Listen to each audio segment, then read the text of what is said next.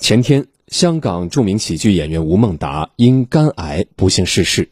肝癌作为我国第四大癌症，大家又该如何早预防、早治疗呢？我们来听广电全媒体见习记者顾燕采写的报道。二月二十七号下午，香港著名演员吴孟达因肝癌离世，生命定格在六十八岁。吴孟达好友田启文接受媒体采访时称，吴孟达从确诊肝癌到去世仅三个月。就在二十多天前，国内年仅四十三岁的知名音乐人、演员赵英俊也同样因肝癌病逝，确诊时也已经是晚期。那为什么肝癌被发现的时候，大多都已经是晚期了呢？来听听苏州市第五人民医院肝病科副主任医师朱丽是怎么说的。因为肝脏它的代偿功能还是比较强大的，当只有一小部分肝肝脏出现病变的时候，别的肝脏细胞它还能维持它正常的肝脏的功能。肝脏是一个沉默的器官，呃，当你肝脏生肿瘤的时候，它一开始比较小的时候是不会有任何症状的，往往当它有症状合并腹水啊、肝功能异常，这时候才来就诊，往往就已经是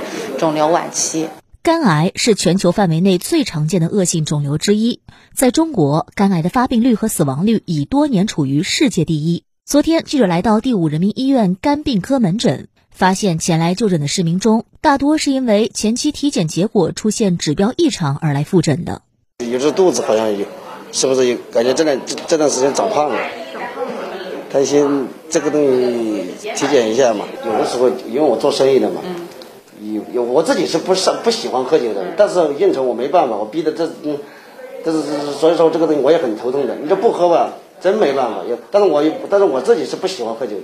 朱莉医生介绍，病毒性肝炎、酒精性肝炎以及滥用药物、暴饮暴食、肥胖超重、不注意饮食卫生等，都会对肝脏造成伤害。据统计，苏州市第五人民医院肝病科每年门诊接诊人次达十余万人，住院就有三千多人。嗯，首先，如果有这个慢性肝脏基础疾病的，我们首先还是要针对这个病因治疗，做一个比较合理的健康的生活习惯啊，控制饮食，呃，适当的运动，减轻这个脂肪肝，然后减少肝脏的炎症，这时候呢，才能减少肝癌的发生。